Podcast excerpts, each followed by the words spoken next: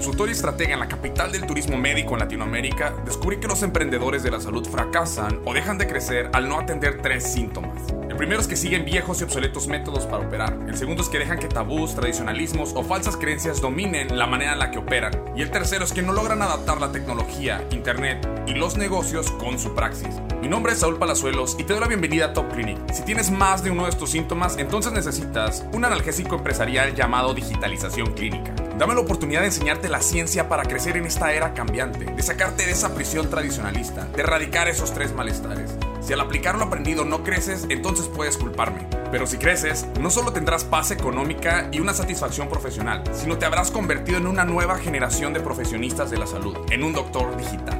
Sin más, comenzamos. Hola, ¿qué tal? Mi nombre es Saúl Palazuelos y les doy la bienvenida a este su podcast de Top Clinic. Uh, estoy muy emocionado por el día de hoy comenzar ya con esta serie oficialmente de, de telemedicina y este, obviamente sus, sus beneficios, el potencial que este tiene. Y hoy quiero empezar más que nada con el contexto, ¿ok?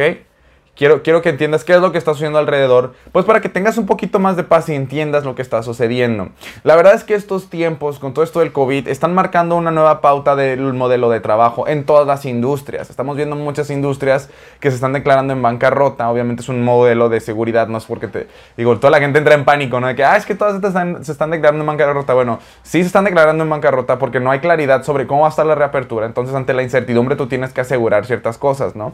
Y es pues obviamente es, es una medida.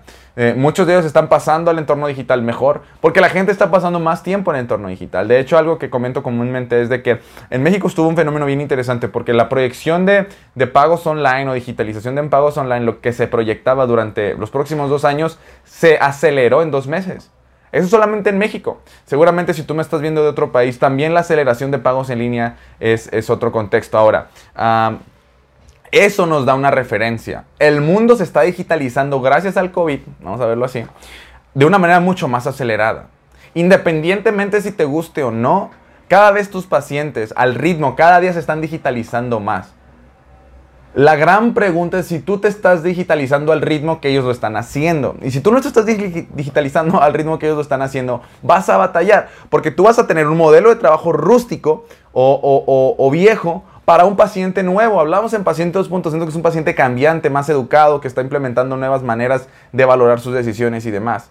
Entonces, es súper, súper importante que tú puedas entender este concepto, que tú puedas dominar este concepto y que lo puedas implementar de alguna manera para que, eh, para que te dé paz y para que tú empieces a ver los beneficios de esto. Les decía que muy pocas personas, en el episodio 1 les decía, muy pocas personas se meten en la primera parte de la curva de aprendizaje.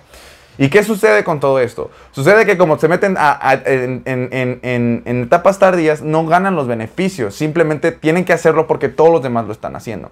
Entonces, lo primero que te quiero hablar sobre, sobre, sobre eh, el ecosistema es, es esto, ¿no? Que, y ese es el punto. ¿Qué está pasando alrededor? Bueno, número uno, hay que ver que eh, eh, la telemedicina cada vez va a ser más aceptable. ¿Por qué?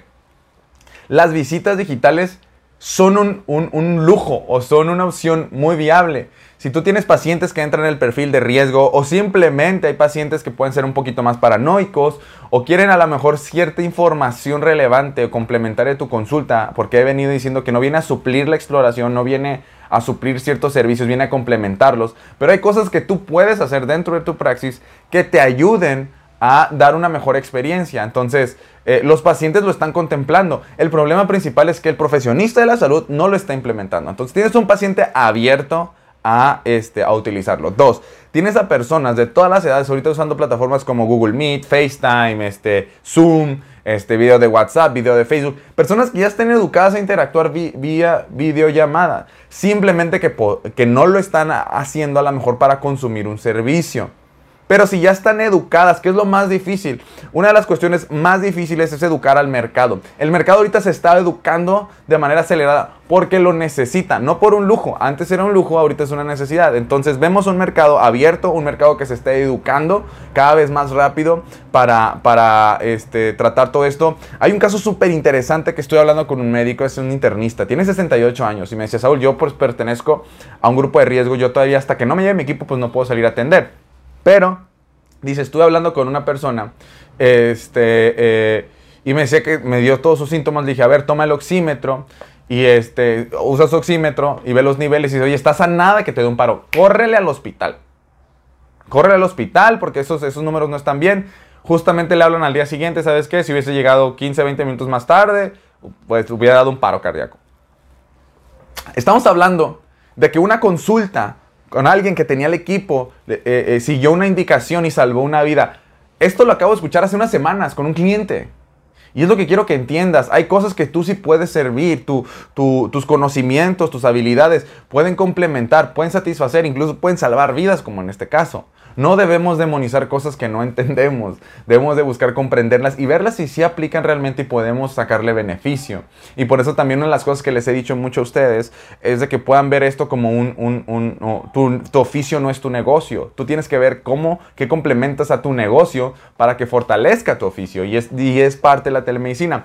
Ah, otras cosas de las que... De las que ah, eh, vemos es que pues casi todos ya tienen smartphones. Si bien a lo mejor tu paciente no lo tiene, posiblemente tiene a un hijo, tiene a, un nieto, alguien que tiene un smartphone que puede utilizar para darle seguimiento. También hay, hay otras cosas que ya hay softwares, hay buenos softwares que te pueden ayudar en el, proceso de telemedicina también. Eh, en español, en inglés, digo, lo que quieras usar, hay de todo tipo. En este, en este momento no voy a estar hablando de uno específico, pero si quiero que entiendas que, que lo más difícil que lo más difícil este, eh, se está abriendo. O sea, un, paciente que está abierto, un paciente que quiere educarse, eh, que, que, lo está haciendo de manera continua. Este, vemos ahorita instituciones de gobierno como tal la famosa COFEPRIS, ¿no? que a veces nos da mucho dolor de cabeza, este, pues incluso está levantando ciertas restricciones gracias por, un bien mayor, que es en este caso el COVID, ¿no? O sea, eh, tú no puedes dejar de atender emergencias o algo así, o consultas, ¿no? Este, entonces, eso abre nuevas maneras de operar. Creo que ello es un momento súper interesante poder experimentar, de poder complementar, pero quiero que sepas que el ambiente ya está preparado. Lo único que hace falta es que tú tomes acción que tú tomes eh, eh, eh, una postura de implementar y de innovar dentro de tu servicio, de su praxis. No va a ser igual que antes. Y como profesionista de la salud lo debes de saber. Pero esto te puede ayudar muchísimo. Esto va a ayudar a tus pacientes, te va a ayudar a ti y obviamente le va a dar una competitividad a tu sector en el cual tú profeses este, muy interesante sea, el ambiente está listo, simplemente la pregunta es si tú estás listo. Y si no, te invito a que, a que te quedes durante esta serie. Y, tres, entra a, Top Clinic si no has tomado el curso gratuito de digitalización clínica. O bien, entra al programa de Doctor Digital. No te lo pierdas. Entra ya. Es el momento. Y por eso estamos viendo beneficios con todos mis alumnos ya para la cuarta generación gracias a esto. Entonces, pues no te quedes fuera. Esta es una súper oportunidad. Entonces nos vemos en el siguiente episodio. Chao, chao. Muchísimas gracias por tu tiempo. Si realmente estás buscando una solución efectiva para renovarte, crecer y consolidarte, visita topclinic.com y toma mi curso gratuito Principios de Digitalización Clínica, donde conocerás mi sistema secreto para vivir exitosamente tu pasión, sin ser experto en Internet, tecnología o negocio. Te prometo que saldrás libre de la prisión tradicionalista en la cual operas para entrar en una nueva dinámica de crecimiento. Si además encontraste valor en este episodio, mándanos tus comentarios haciendo una captura de pantalla y etiquetándonos arroba topclinic. Nos encanta leerte. No olvides seguirnos o suscribirte a nuestros diferentes canales y redes. Nos vemos en el siguiente episodio y que Dios te bendiga.